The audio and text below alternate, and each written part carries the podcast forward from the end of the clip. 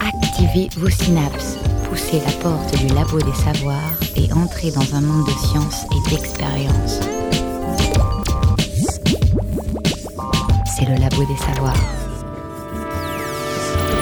Bonjour à toutes et à tous et bienvenue au Labo des Savoirs. 1972. Lors d'une conférence scientifique, le mathématicien et météorologue états-unien Edward Lorenz a intitulé sa présentation Le battement d'aile d'un papillon au Brésil peut-il provoquer une tornade au Texas? C'est ainsi qu'est née l'expression effet papillon. Lorenz a notamment montré que l'on peut obtenir un comportement chaotique avec seulement trois variables, trois degrés de liberté. On réalise alors qu'un système formellement très simple est capable de créer une dynamique très complexe, imprévisible. Cet événement est précurseur de l'apparition d'un nouveau domaine de recherche, mêlant biologie, physique, mathématiques ou encore informatique, la science des systèmes complexes. C'est sur cette science que repose à la fois la compréhension du climat, de la propagation des épidémies ou même des bulles de spéculation boursière. Appliquées au règne animal, ces recherches peuvent expliquer le fonctionnement des colonies d'insectes sociaux, comme les termites ou les fourmis, jusqu'au rassemblement d'animaux grégaires tels que les bancs de poissons ou les nuées d'oiseaux. De l'individu au groupe, émergence d'une intelligence collective, c'est le thème de cette nouvelle émission du Labo des Savoirs. Pour discuter avec nous de systèmes complexes, nous accueillons à distance depuis Toulouse Christian Jost. Bonjour. Bonjour. Vous êtes chercheur au Centre de recherche sur la cognition animale, qui fait partie du Centre de biologie intégrative de Toulouse, c'est bien ça? Oui, tout à fait. Vous êtes plus précisément modélisateur, c'est-à-dire que vous vous efforcez de reproduire le plus fidèlement possible des situations réelles à l'aide d'un formalisme mathématique et d'outils informatiques vous permettant de réaliser des simulations. Vous avez tout d'abord mis vos compétences au service de l'écologie pour ensuite vous intéresser au comportement animal qui est au centre de vos recherches aujourd'hui. C'est bien résumé? Je dirais oui, je fais une petite euh, nuance. Euh, le but n'est pas toujours de reproduire fidèlement la réalité, parce que la réalité elle est bien trop complexe, mais de faire des modèles qui nous, répondent qui nous permettent à répondre à des questions. Et donc on met le degré de complexité de, dans ce modèle qui est nécessaire pour répondre à la question. Et de facto, un modèle reste toujours une caricature, donc il n'est pas toujours très proche de la réalité nécessairement. D'accord, merci beaucoup. On aura l'occasion de, reparler de modélisation un peu plus tard.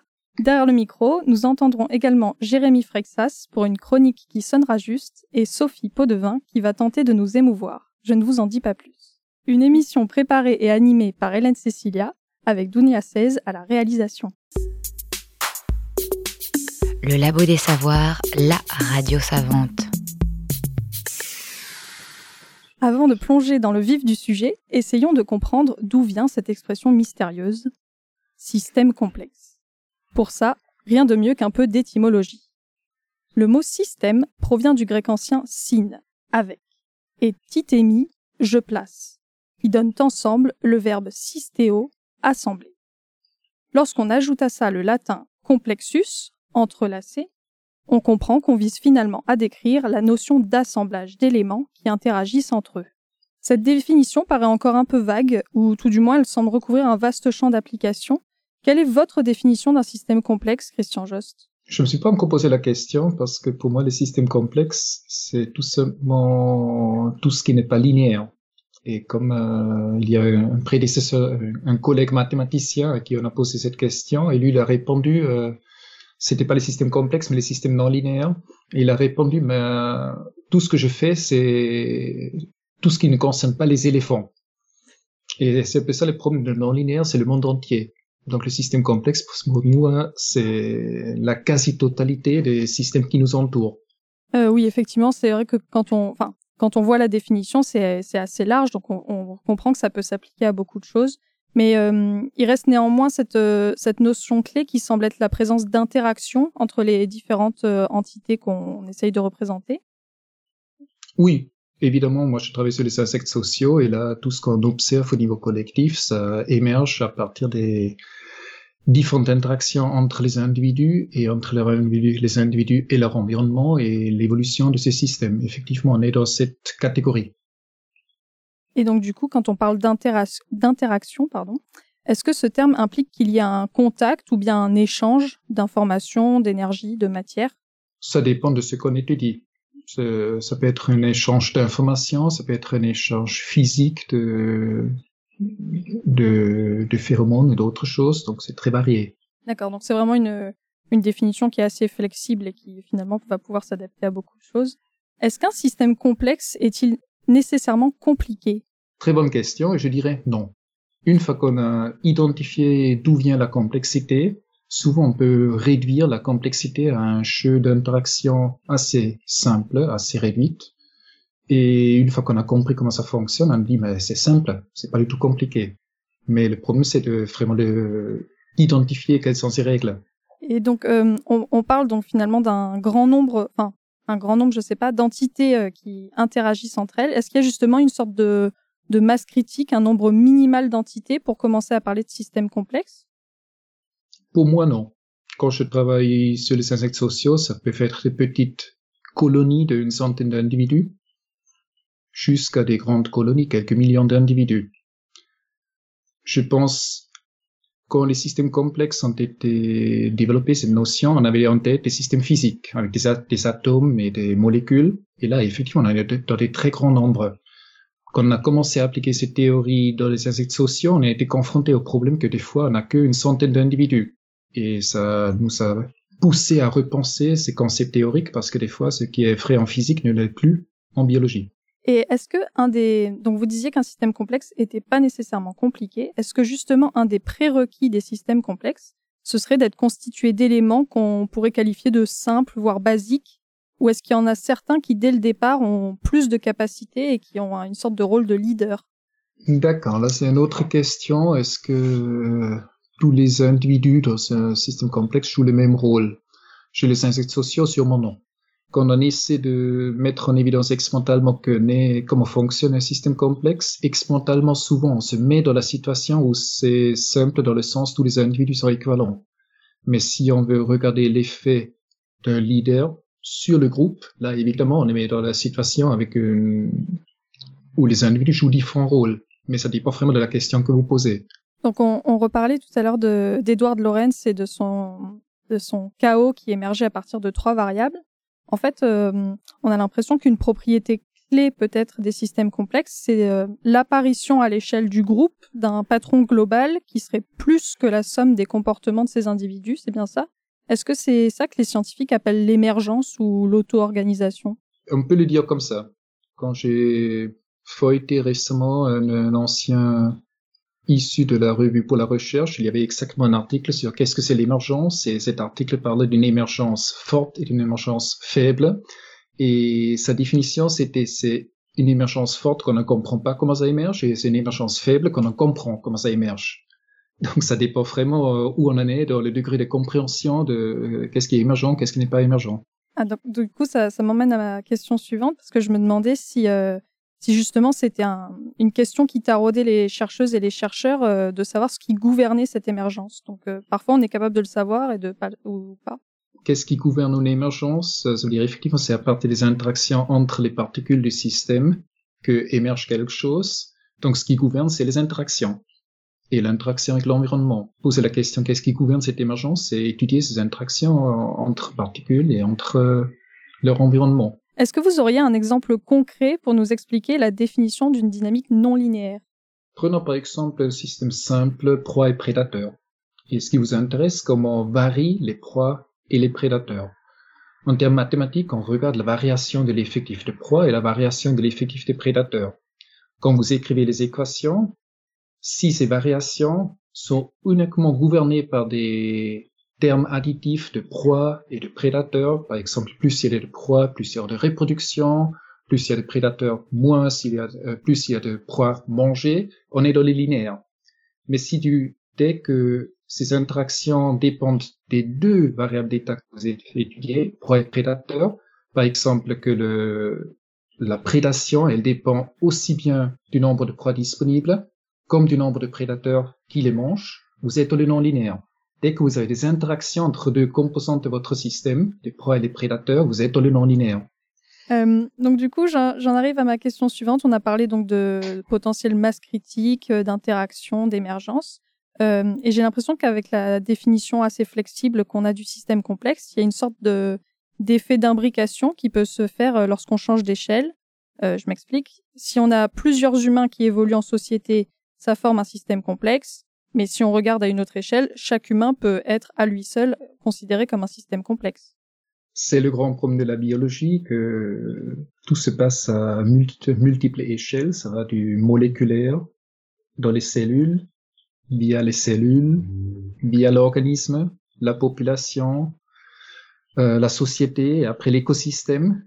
Et effectivement, à chaque passage d'une échelle à l'autre, il peut y avoir des, c'est un système complexe en soi. Donc, je suis biologiste qui travaille au niveau cellulaire, je suis face à cette complexité, ou que je suis euh, biologiste qui travaille sur les comportements collectifs des insectes sociaux, là, je, suis entre individu et colonie, ou individu et population. Mais un écologiste, il est entre individu et écosystème. Donc, on est toujours face à ces complexités euh, sur l'échelle où on se place pour l'étude. D'accord, merci beaucoup. Mais du coup, euh, je pense qu'à la fin de cette émission, on va finir un peu obsédé. On va voir vraiment des systèmes complexes partout autour de nous. Ça va pas nous aider, tout ça. Oh, ça me gêne pas. Le monde est complexe. Mais justement, pour les questions où c'est important de, de répondre, il faut regarder qu'est-ce qui fait que le système est complexe et comment on pourrait l'influencer. Donc il faut sélectionner les systèmes d'études qui nous intéressent et la politique scientifique, euh, sur quoi est-ce qu'il faut mettre ses efforts.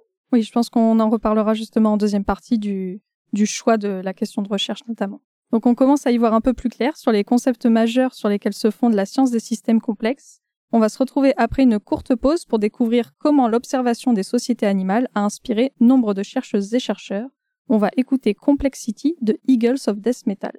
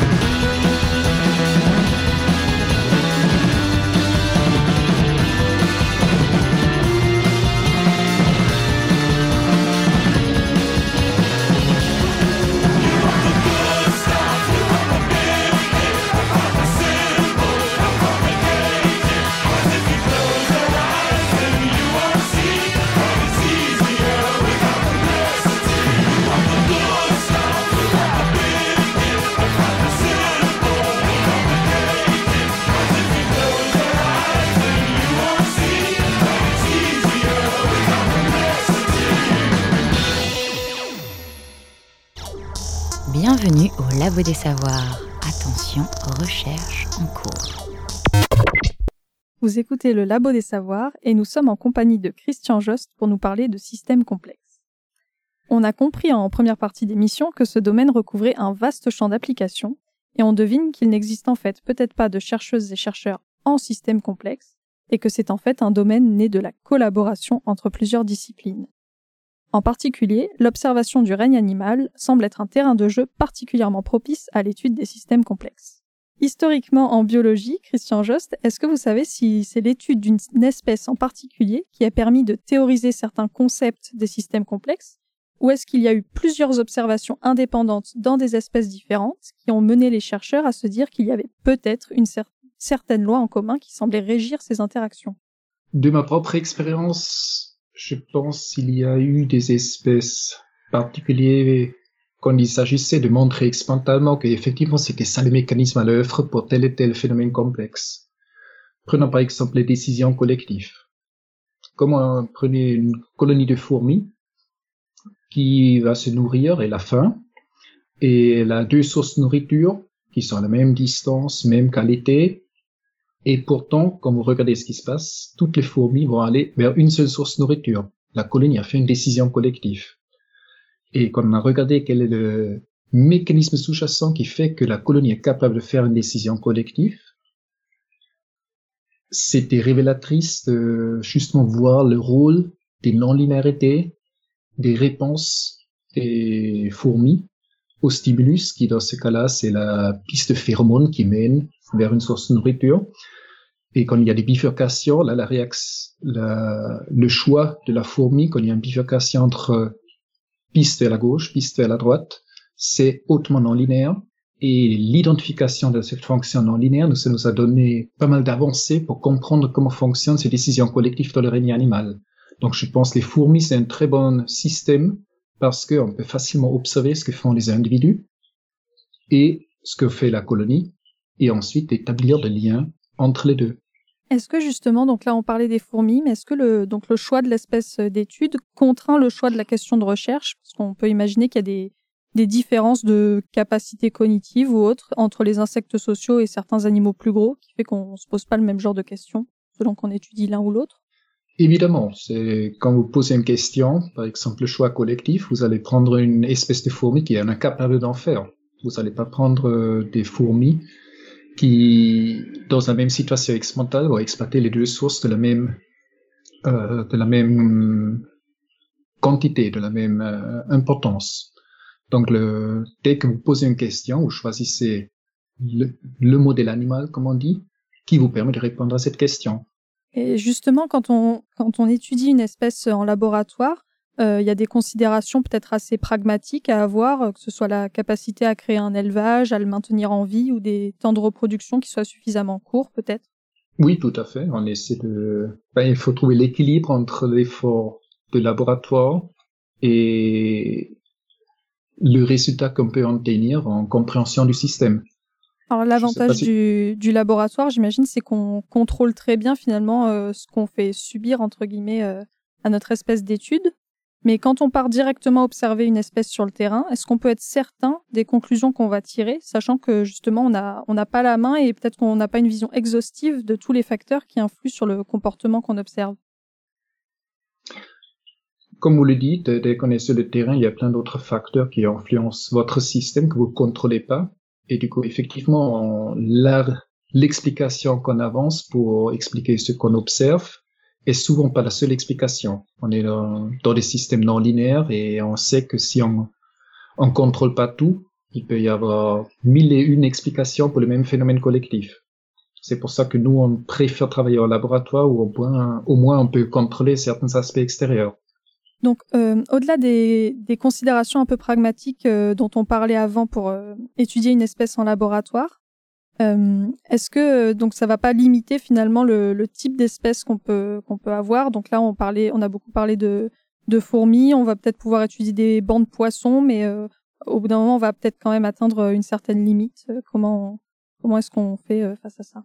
Ben, comme on a dit, il y a des contraintes budgétaires aussi qui jouent un rôle. Il y a des contraintes éthiques. Déjà avec les poissons, on peut pas faire tout et n'importe quoi. Il faut avoir des autorisations préalables, avoir de faire des expériences avec des vertébrés. Donc le, le choix de l'espèce, qu'on, le choix de ce qu'on fait en laboratoire, c'est contraint par une sorte de triangle. Est-ce que l'espèce permet de répondre à la question qu'on se pose? Est-ce qu'on a le budget pour le faire? Et est-ce que l'éthique me permet de faire ces expériences?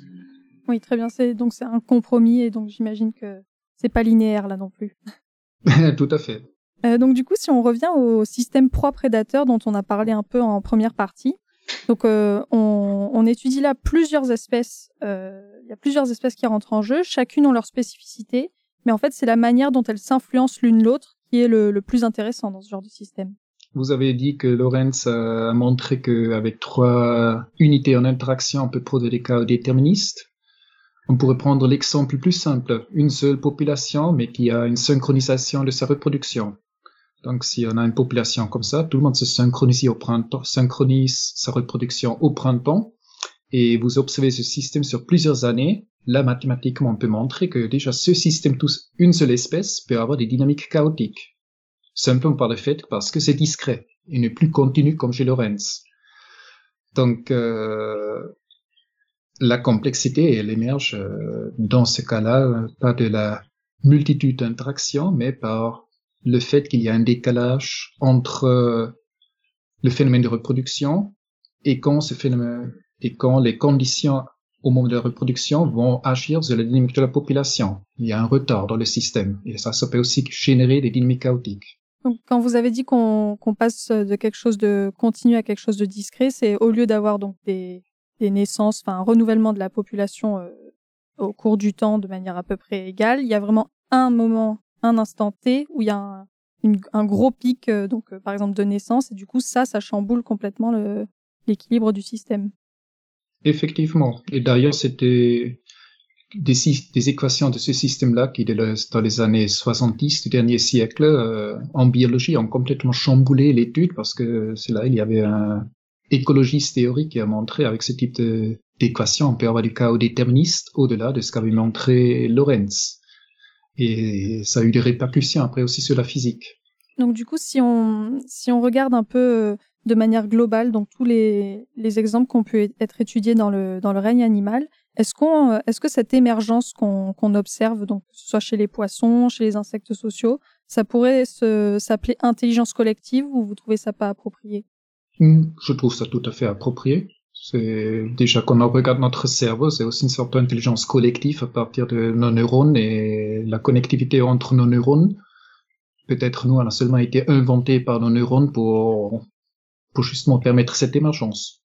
Donc on vient de commencer à évoquer finalement euh, une espèce dont on n'avait pas parlé et qui fait partie du règne animal et qui est purement fascinante, c'est bien sûr l'humain. Et l'étude de la foule, c'est un sujet fascinant parce que son comportement peut varier en fonction des situations auxquelles elle est présentée et Mehdi Moussaïd l'explique d'ailleurs très bien dans sa chaîne YouTube Fouloscopie.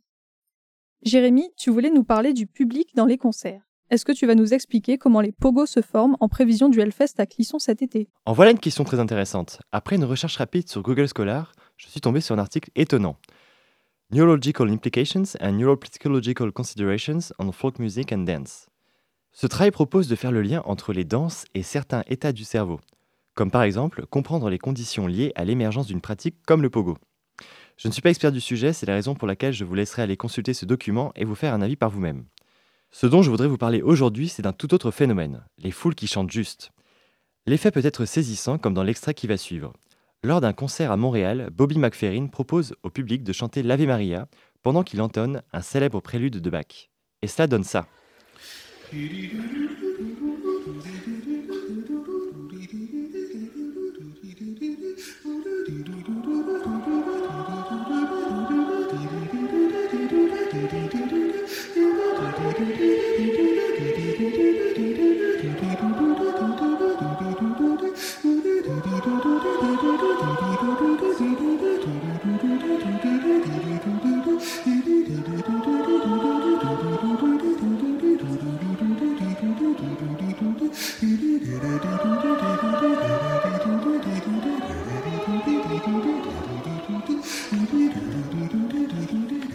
Comme vous l'avez dit Hélène, le formidable Mehdi Moussaïd dans la vidéo Pourquoi la foule chante toujours juste tente des éclairages sur ce phénomène.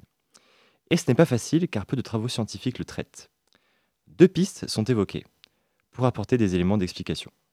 La première, le mimétisme. On peut imaginer que dans la salle, une partie du public chante correctement et le reste va progressivement se caler dessus pour donner quelque chose d'harmonieux.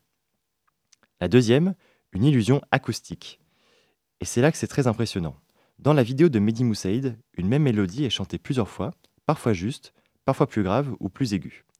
Et lorsque tous les sons sont joués en même temps, comme dans une foule, on a l'impression d'unisson. Notre chercheur en fouloscopie évoque le travail de Lucas Lacasa, Emergence of Collective Intonation in the Musical Performance of Crowds. Ce dernier propose un modèle mathématique pour comprendre comment, à partir de plusieurs fréquences légèrement différentes, l'oreille donne l'impression d'avoir un beau signal. Pour rappel, la fréquence est une propriété temporelle d'un signal qui indique la répétition d'un motif. Le La, à 440 Hz, fait vibrer notre tympan 440 fois par seconde. Il s'agit de la répétition d'un même motif 440 fois. Peut-être que nos auditeurs et nos auditrices ont l'analyse de Fourier en tête. Cet outil mathématique permet de voir en un signal complexe la somme de fréquences élémentaires. Petit exemple tiré d'une vidéo du professeur Peter Selinger, mathématicien au Canada. On peut par exemple décomposer ce son en la somme de ces différentes fréquences élémentaires.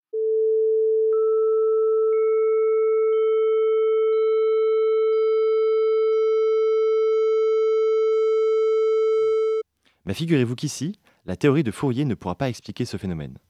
Il s'agit d'un effet décrit il y a plus d'un demi-siècle par Jan Frédéric Schouten et développé dans ce qu'il a nommé la théorie des résidus. Sans rentrer dans les détails qui échappent à l'auteur de cette chronique, la fréquence résultante d'une superposition de sons n'est pas toujours celle qui est prévue par la décomposition fréquentielle, notamment si les fréquences sont très proches, ce qui est le cas dans une foule chantant dans une salle de spectacle. Cette fréquence rebelle peut se retrouver en étudiant les propriétés d'autocorrélation du signal ce que fait Lucas Lacasa. L'autocorrélation consiste en gros à multiplier le signal par lui-même pour mieux mettre en avant certains phénomènes réguliers. C'est ce qui nous intéresse ici. Comprendre la régularité de ce signal composite, car c'est ce que notre oreille va interpréter comme la fréquence finale. De cette réflexion, on peut tirer trois idées. 1. Vous voyez Madame Wilmot C'était ma prof de musique en 6ème. C'est pas si grave que ça si je fais des fausses notes avec ma flûte. Mes camarades de 6ème 6 vont corriger ma médiocrité musicale. 2. Localement, les différents éléments d'une foule peuvent être un peu à côté, mais c'est la vision d'ensemble qui permet de rendre les choses harmonieuses. 3. Il est possible de modéliser ça mathématiquement, sans trop faire d'expérience, mais en utilisant des éléments de théorie du signal. Quoi que vous tentiez, vous ne serez donc jamais très loin de faire des choses belles, et ce sont les mathématiques qui le confirment. Merci Jérémy pour cette super chronique. Christian Jost, donc les humains aiment bien se complaire dans l'idée d'être une espèce supérieure et unique, et on a dit juste avant qu'il y avait peut-être euh, et peut-être pas de quoi s'emballer. Mais y a-t-il tout de même des similitudes entre ce qui est observé dans d'autres sociétés animales et la nôtre?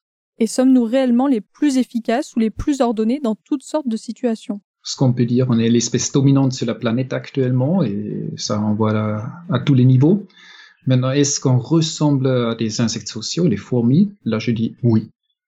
Dès qu'on est dans un état d'esprit, on ne réfléchit pas beaucoup ce qu'on fait. Par exemple, on est en train de téléphoner, et on se balade sur la place du Capitole à Toulouse.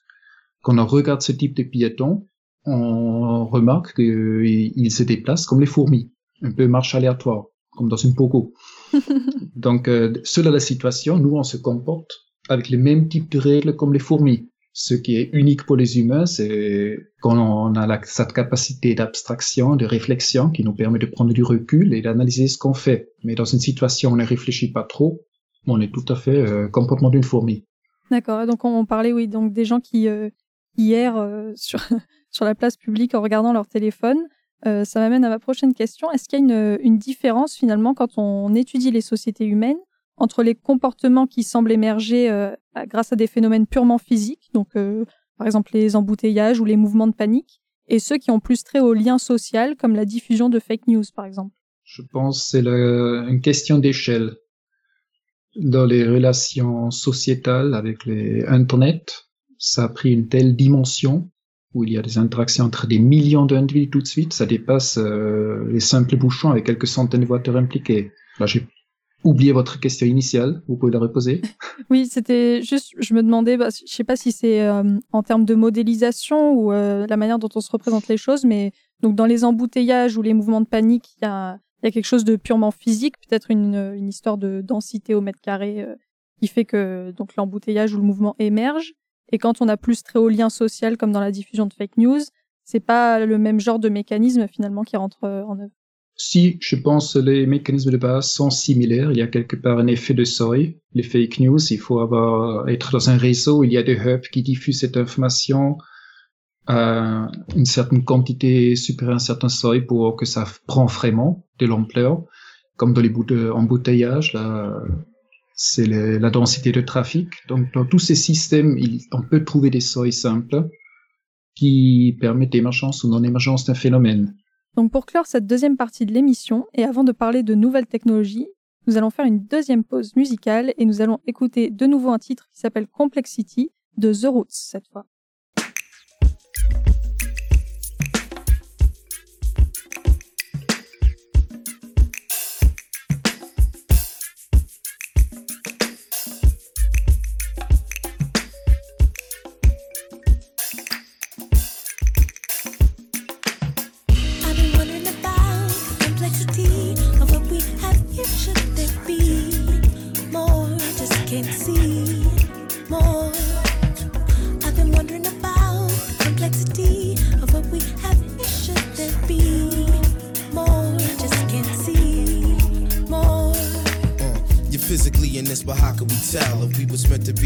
You're not mentally as well. This energy you're sending me as tricky as hell. Usually it's like a 50 50, we can take a L before we start things. At this point, being apart brings the feeling of somebody plucking at your heartstrings. I know it probably shouldn't feel like this, but any other woman I see is in your likeness. It's from your cheekbones to your lips to your curves to your deep moans to that walk to your words. Your love feeling like a breakdown on the verge. First we on good terms, then you on my last nerves. Got my back just aching, my shoes is all tight. It's too complex. When we choose to do it right, it's wrong.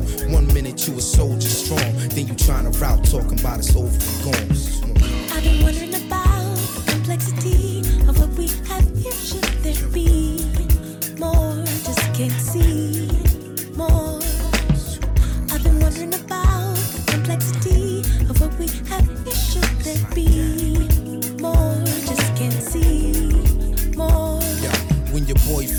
town, it's bound to be trouble, love. His name Black and he known to be a lover of getting it on with my smoker jacket on. Eyes racing back and forth, listening to Shaka Khan, trying to figure the cause why you always acting off like I'm slacking off. Maybe our signals getting crossed with the case, love. You feel like you making a waste of your precious time. You need to get a taste of some space to breathe. A moment as friends, we should have felt ourselves slipping in to it again, cause it's like off and on, on and off. Passion, lost and found, found and lost, clashing, asking for nothing but understanding. Your heart's made of glass, use care when handling. Girl, all in all, I never leave you stranded. Cause my respect you commanded, you figured it out. I've been wondering about the complexity of what we have here. Should there be more? Just can't see more. I've been wondering about the complexity of what we have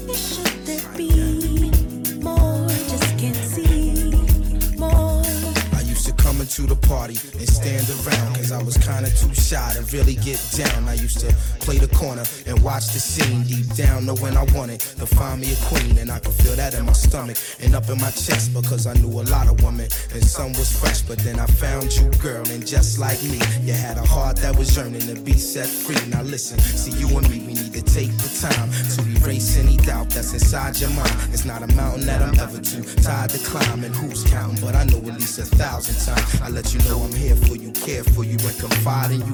Break bread, share with you, and provide for you. And that's full time, it's no nine to five with you.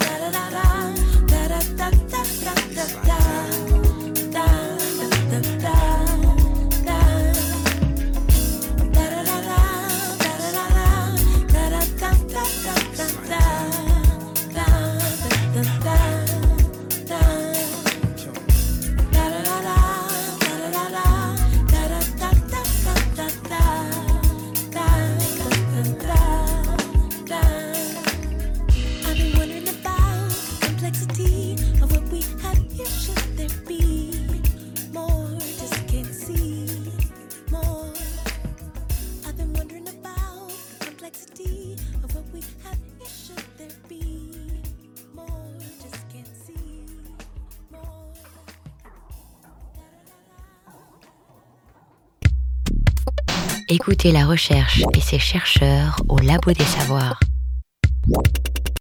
On se retrouve pour cette dernière partie de l'émission sur les systèmes complexes et on va essayer de savoir comment ces systèmes peuvent s'appliquer aux nouvelles technologies qui nous entourent. Christian Jost, vous avez travaillé avec des petits robots ayant pour objectif de mimer le comportement des sociétés de cafards ou encore de fourmis. Pouvez-vous nous dire quel est l'intérêt de telles expériences? Pour nous, l'intérêt principal, c'était de faire tester l'émergence de nos interactions entre individus qu'on a identifié dans, dans ce cas-là chez les blattes euh, avec un autre système qu'avec la simulation sur ordinateur. Quand on est sur ordinateur, c'est un monde parfait. On programme tout, on contrôle tout, euh, donc euh, il n'y a pas beaucoup de surprises. Par contre, quand on est avec des robots, un robot, il a une certaine dimension, il peut cogner le mur, il peut cogner un, un congénère, ça veut dire un autre robot, il peut tout le coup tomber en panne d'électricité, donc on a des surprises au niveau du système, et donc réimplémenter le même algorithme comportemental qu'on a déjà implémenté dans un ordinateur pour une simulation, c'est ouvre une nouvelle dimension d'explorer qu'est-ce que qu'est-ce qui émerge à partir de ces comportements. Et ça, c'était le but principal de regarder avec des vrais objets qui sont pas des animaux, qui sont pas des entités, virtuelles comme sur un ordinateur, justement des robots. Qu'est-ce que ça nous donne comme émergence dans ce cas-là des décisions collectives? Dont on a déjà parlé dans la première partie.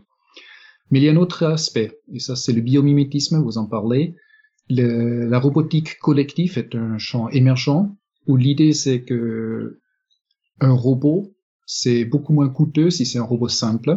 On peut produire beaucoup de robots, des centaines, des milliers. Est-ce qu'on peut faire interagir les robots entre eux pour faire émerger quelque chose? Et là, les insectes sociaux sont un très bon modèle pour explorer ça. Et ça, c'est un autre aspect de notre travail de regarder est-ce qu'on peut contribuer aussi quelque chose à la robotique collective partir des algorithmes qu'on a trouvés chez les plates? D'accord. Et quel type de, de robots euh, existe maintenant pour, euh, pour créer des sortes de dessins euh, avec un, grand nombre d'individus? Là, j'avoue, le travail que vous évoquez, c'était il y a une vingtaine d'années. À ce moment-là, c'était les robots Alice de l'école polytechnique de Lausanne qu'on a utilisés. C'était petits robots de la taille d'un cube de sucre. Entre-temps, il y a des robots bien plus petits qui ont les mêmes capacités cognitives comme une Alice de l'époque. Donc on peut travailler avec des, des centaines, des milliers de robots. Il y a des robots de la même taille de l'Alice qui sont beaucoup plus performants au niveau de leur capacité de perception, qu'est-ce qu'ils voient.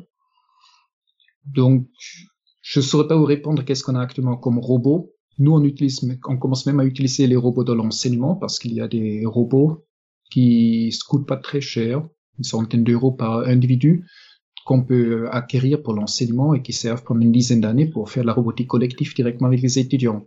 Je pense qu'on n'est pas à la fin de nos surprises avec les robots. Si quelqu'un veut aller un peu plus loin, je propose le livre de Michael Crichton, Michel Crichton en français, qui a écrit Jurassic Park. Il a aussi écrit un, un livre qui s'appelle Proie, où justement c'est la robotique collective qui commence à devenir une menace pour l'humanité. Et comme toujours chez Michel Crichton, il y a plein d'actions, mais c'est une très bonne introduction en prose qu'est-ce que pourrait être la robotique collective du futur? D'accord, oui, les, les, œuvres de science-fiction ne manquent pas d'imagination de, de, ce côté-là. Selon vous, l'invasion les, des robots, euh, c'est quelque chose de plausible ou c'est complètement euh, fantasque? Pour le moment, c'est fantasque. Parce qu'un robot, il doit être entretenu, il doit être euh, construit, il doit être réparé, et on n'a pas encore des systèmes de robotique collective qui font tout ça. Même si les science fiction l'ont déjà évoqué. Donc je pense qu'on est encore à quelques cent, dizaines d'années de recherche pour arriver jusqu'à cette menace-là. Donc si on sort de ces robots qui sont quand même euh, utilisés vraiment dans le cadre de, de la recherche, j'ai l'impression, est-ce que vous pouvez nous dire quels outils technologiques de notre quotidien sont basés sur des systèmes complexes? L'exemple le plus connu, c'est le routage des, de la téléphonie mobile. Quand vous appelez votre collègue avec votre téléphone mobile, cet appel il va au premier, à la première borne de téléphonie mobile et de là, il doit être acheminé par différentes bornes pour arriver sur le téléphone de votre collègue. Et trouver ce chemin, c'est un système, c'est un problème complexe. Et un des algorithmes qui résout ce problème efficacement, c'est l'algorithme dit des fourmis. Où justement, l'idée, c'est comme les phéromones de fourmis. Chaque fois qu'un appel est passé, on laisse une trace de phéromones entre les routeurs qui ont été utilisés, qui permettent aux appels suivants de choisir par quelle voie on passe pour l'appel d'après. Donc c'est les phéromones sont remplacés par des marqueurs électroniques qui indiquent les passages entre les différents routeurs qui marchent bien. Donc finalement, on continue clairement de s'inspirer des systèmes biologiques euh, pour créer les algorithmes qui gouvernent les technologies actuelles. On peut s'en inspirer. Et c'est l'idée de nos travaux de, de fois pouvoir contribuer quelque chose au fonctionnement de la société, évidemment. Mais l'algorithme des fourmis, c'est un peu coup de chance peut-être. Parce que c'est vrai que bon, maintenant qu'on entend beaucoup parler d'intelligence artificielle, on pourrait peut-être s'imaginer qu'on peut inculquer des, des comportements de plus en plus, euh, je le dis avec des grosses guillemets, mais euh, sophistiqués à ces objets connectés et que peut-être euh, les, les, comportements biologiques sont un peu sont un peu plus simples et qu'on peut aller plus loin. Je pense c'est il faut les voir d'une autre façon. Je viens d'assister à une conférence il y a quelques jours aux, aux analystes du signal dans le cerveau. Et ce que les chercheurs ont réussi à faire, ils sont corrélés tout simplement ce que voient les gens, des portraits de personnes, et comment le cerveau est activé. Et une fois qu'ils ont, les, les, patients ont passé 16 heures dans les tomographes et on a enregistré tout ça, on a pu leur, leur, les faire penser à quelque chose et par l'analyse du cerveau, on a pu reconstruire le portrait qu'ils ont prétendu, prétendu, prétendument pu voir. Donc ce type de technologie, ça permet d'avoir des, de regarder comment fonctionne notre cerveau pour résoudre des problèmes complexes, c'est-à-dire euh, associer une photo qu'on voit avec ce qu'on connaît, identifier la personne, des choses comme ça. Et une fois qu'on voit comment fonctionne le cerveau, ça peut débloquer certains blocages au niveau technique. Parce qu'au niveau informatique, il y a beaucoup de problèmes d'apprentissage artificiel où on bloque sur des problèmes simples. Regardez comment c'est résolu notre cerveau, ça peut inspirer les ingénieurs comment contourner ce problème. Ça, a l'air vraiment fascinant et on sait que bon, le cerveau est un, organe infiniment complexe, on n'a pas fini d'en apprendre dessus. Vous parliez tout à l'heure du, routage des téléphones mobiles et comment il fallait un peu finalement euh, donc optimiser euh, la route qu'allait prendre notre appel. Euh, ça me fait penser à l'organisme du blob, donc qui n'a pas de système nerveux, mais qui visiblement a été capable de reproduire le réseau de transport, euh, je crois que c'est de Tokyo ou du Japon. Est-ce que selon vous, le blob est un système complexe à lui tout seul? Aucun doute, c'est une grande cellule avec des milliers de noyaux. Et après qu'est-ce qui se passe dans cette cellule, c'est tout aussi complexe que ce qui se passe dans une colonie de fourmis avec 20 millions d'individus. Est-ce que vous avez eu l'occasion de travailler sur du blob ou est-ce que vous avez des, des collègues qui travaillent dessus? Personnellement, je n'y ai pas encore touché. Quand je vois les films, comment le blob dévore les champignons et tout, toute matière organique qui lui passe sous le pied, si on peut dire comme ça, euh, je ne sais pas si j'y mets le doigt. Mais effectivement, dans mon laboratoire, il y a une chercheuse qui est très connue pour ses travaux sur le blob et là, actuellement elle travaille sur les, la nutrition du blob et comment il est capable de compenser les carences nutritionnelles par trouver la nourriture qui corrige cette carence de façon très ciblée. Donc effectivement déjà le blob lui-même c'est un, modèle biologique très intéressant pour répondre à des, simples questions parce que, avec un blob ce qui prenait avec des fourmis deux semaines, trois semaines d'expérience, avec le blob, ça prend deux, trois jours et vous avez les mêmes résultats. Donc ça devient intéressant. Donc quand on est euh, face à des problématiques euh, d'optimisation finalement, donc comme le, routage des téléphones mobiles ou autres, est-ce que le but c'est de trouver la, solution la plus parcimonieuse, euh, donc euh, réussir à, optimiser le problème euh, de la manière la plus simple possible, que ce soit peut-être pour des questions de temps de calcul ou même d'économie d'énergie Cette question de la solution la plus parcimonieuse, je la déléguerai plutôt aux ingénieurs. Pour moi, biologiste, ce qui m'intéresse, c'est comment fonctionne mon système, indépendamment si c'est une solution parcimonieuse ou pas. Parce que moi, ce qui m'intéresse, c'est comment cette espèce de fourmi a résolu le problème. Mais une fois qu'on l'a trouvé, là, effectivement, on donne l'algorithme dans les mains d'un ingénieur et lui, il peut tripoter cet algorithme comme il veut pour le rendre plus efficace avec moins de, moins de complexité. Donc, euh, c'est plutôt l'ingénieur qui vise cette parcimonie. C'est quand on n'en est plus au stade de, se poser des questions, mais qu'on essaye plutôt de peut-être de développer une application concrète euh, à partir des réponses qu'on a obtenues. Quand on travaille en, modélisation, il y a quand même euh, aussi une, notion de parcimonie parce qu'on peut pas effectivement représenter tous les détails d'un système complexe quand on le modélise. On se permet certaines simplifications, mais comment peut-on être sûr de ne pas perdre l'essence du système dans ce cas? Je dirais on ne l'est jamais. Mais effectivement, comme vous le dites, tous les modèles, c'est des caricatures pour moi, la question n'est pas si un modèle est juste ou pas juste, c'est en fait un autre collègue célèbre, Monsieur Box, disait que tous les modèles sont faux, mais certains modèles sont utiles. Et je suis tout à fait d'accord avec lui. La valeur du modèle, c'est pas s'il est plus ou moins proche de la réalité, c'est est-ce que par rapport à une question précise, il peut nous aider à y répondre. Et donc les modèles, c'est toujours que des caricatures, plus ou moins proches de ce qu'on va décrire, mais qui nous aident à réfléchir sur la question sur laquelle on travaille actuellement. Et donc du coup, selon la question qu'on se pose, on va pas, euh, on va pas simplifier ou supprimer les, les mêmes aspects euh, dans la modélisation. Exactement. Ce qu'il faut éviter dans les modèles, c'est de construire ce qu'on appelle des usines à gaz. Si on veut reproduire ce qu'on voit dans la nature, on glisse facilement dans un reproduire chaque petit détail et on perd de vue quelle question initialement on a posée.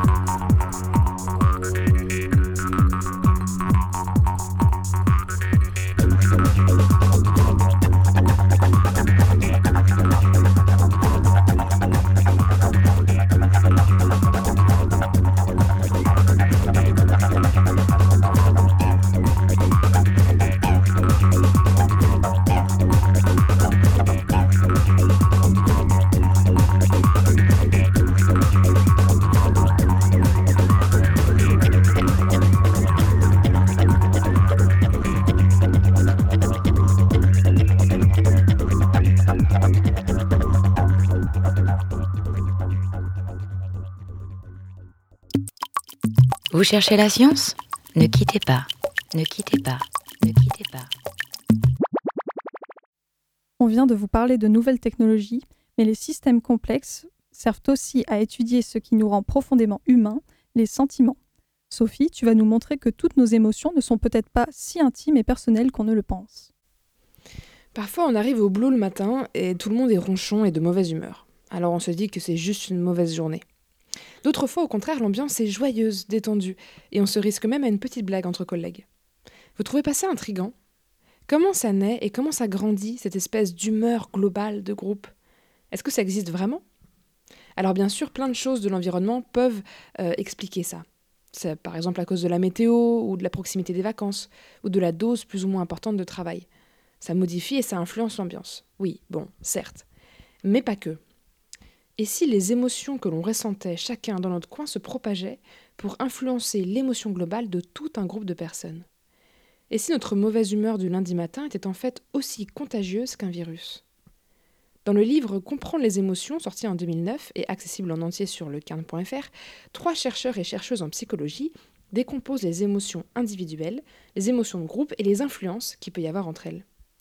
Quand on pense aux émotions humaines, on pense avant tout à quelque chose de très personnel, d'intérieur, de caché. Mais nous sommes des animaux sociaux, et nous sommes en réalité influencés par plein de choses que nous ressentons. L'environnement, le contexte social, le groupe d'appartenance, ou même le regard d'autrui. Une expérience démontre par exemple que nous sommes plus enclins à sourire lorsque quelqu'un peut nous voir, et particulièrement lorsque cette personne est un proche. On est plus expressif lorsque l'on est entouré socialement. Mais quel rapport avec les systèmes complexes? Eh bien, il semblerait que nos émotions individuelles peuvent influencer, imprégner, infuser nos interlocuteurs et ainsi se propager dans un groupe de personnes. Le groupe serait un lieu de contagion émotionnelle intense. D'où la notion développée dans le livre d'émotion de groupe. Un exemple concret. Des expériences de terrain ont montré que les infirmières d'un même service avaient individuellement une humeur semblable à l'humeur moyenne de tout le groupe, et ce indépendamment des problèmes rencontrés par l'équipe ce jour-là. Idem pour les joueurs de cricket, dont l'humeur lors d'un match variait en fonction de celle de l'humeur de l'équipe et pas du tout des résultats du match en lui-même. Bref, qu'importe si c'est la merde, soyez entouré de gens heureux et vous le serez aussi. Mais est-ce que être heureux soi rend le groupe heureux? On parle ici de contagion émotionnelle. Elle peut être contrôlée, par exemple un entraîneur qui parle à son équipe en faisant un discours pour qu'ils ressentent tous une, émotion commune, une excitation ou une rage, mais la contagion émotionnelle peut être aussi automatique. Par exemple, on a appris qu'une expression d'effroi sur le visage d'un congénère, c'est souvent lié à un danger imminent, à la nécessité d'une fuite rapide. Donc la peur se propage chez nous et à tout notre groupe très rapidement. C'est ce qu'on appelle la contagion émotionnelle primitive. On capte, on ressent une émotion, de façon volontaire ou non, qui est ressentie par une autre personne. Puis on exprime à notre tour cette émotion, volontairement ou non. Par exemple, le rire. Le rire, c'est très contagieux. On se met à rire avec les autres sans forcément avoir entendu la blague ou sans avoir compris pourquoi on rigolait. C'est automatique et c'est très rapide. Je fais une bonne blague qui fait rire ma voisine très fort et tout le monde rigole d'un coup et la pièce entière devient plus heureuse. Une autre théorie de la transmission d'une émotion au sein d'un groupe, c'est celle de la cognition incarnée. La perception d'une émotion chez les autres entraînerait la réactivation partielle de l'état émotionnel de celui qui perçoit. Je m'explique. Si je vois quelqu'un pleurer, alors mon cerveau va rejouer en sourdine la partition de la tristesse pour que je la ressente moi aussi. Ainsi, je comprendrai mieux ce qui se passe. Cela me permettra d'avoir de l'empathie pour cette personne. Il n'existe pas encore de preuves démontrant la spécificité des émotions de groupe par rapport aux émotions individuelles. Mais on considère aujourd'hui le groupe comme une source potentielle d'émotions qui serait partagée par tous les individus qui le composent. Mais c'est également le groupe qui ferait varier l'intensité de l'émotion ressentie ou encore l'expression individuelle et personnelle de cette émotion globale. La mauvaise humeur du lundi matin est donc bien plus qu'un sentiment personnel isolé. Elle appartient en réalité à un système complexe d'émotions, ce qui n'empêche pas d'être grognon quand on arrive au bureau. Le Labo des Savoirs, le moteur de recherche en culture scientifique. Très bien, donc on va maintenant écouter un petit extrait du film d'animation Les Nouveaux Héros pour introduire la dernière question de cette émission. Bon, alors, si je comprends bien, Un homme avec un masque kabuki a donné l'assaut avec une armée de robots volants miniatures. Des micro-robots. Dis-lui, Baymax. Oui, monsieur l'agent. Micro-robots. Oui, il les contrôlait par télépathie avec un neurocerveau transmetteur. Donc Christian Jost, ma dernière question est la suivante. Selon vous, a-t-on raison d'avoir peur que les robots viennent conquérir le monde, mais pas les fourmis? À l'état actuel des choses, non. On n'est pas encore dans la fiction du film Matrix. C'est, on est très loin de là. Je pense qu'il faut reposer la question dans une centaine, euh, voire un millier d'années. C'est la fin de cette émission sur les systèmes complexes. J'espère qu'elle vous a plu. Merci Christian Jost d'y avoir participé et de nous avoir éclairé sur ces sujets. Merci à vous et j'espère que mes éclaircissements étaient des vrais éclaircissements et pas des, des complexifications. Ça, c'est un peu le, le, classique de la recherche. Hein. On répond à certaines questions, mais on, on en pose beaucoup d'autres. Merci à Jérémy Frexas et Sophie Potvin pour leur chronique. On se retrouve la semaine prochaine ou tout de suite sur www.labodesavoirs.fr.